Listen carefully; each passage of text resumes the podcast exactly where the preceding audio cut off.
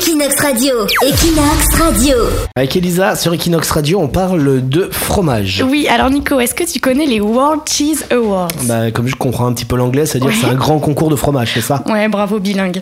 En fait, c'est une cérémonie qui, repo- qui récompense les meilleurs fromages du monde. C'est le plus grand concours mondial uniquement dédié à l'industrie du fromage.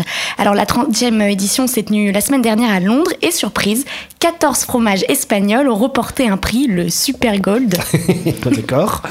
Alors c'est plutôt un joli parma- palmarès parce qu'il y avait 3000 autres fromages en lice de 35 pays différents. Et le premier euh, fromage espagnol récompensé, c'est le mini retorta. D'accord. Et il arrive à la sixième place du, du classement. Le lauréat, quant à lui, est un fromage anglais.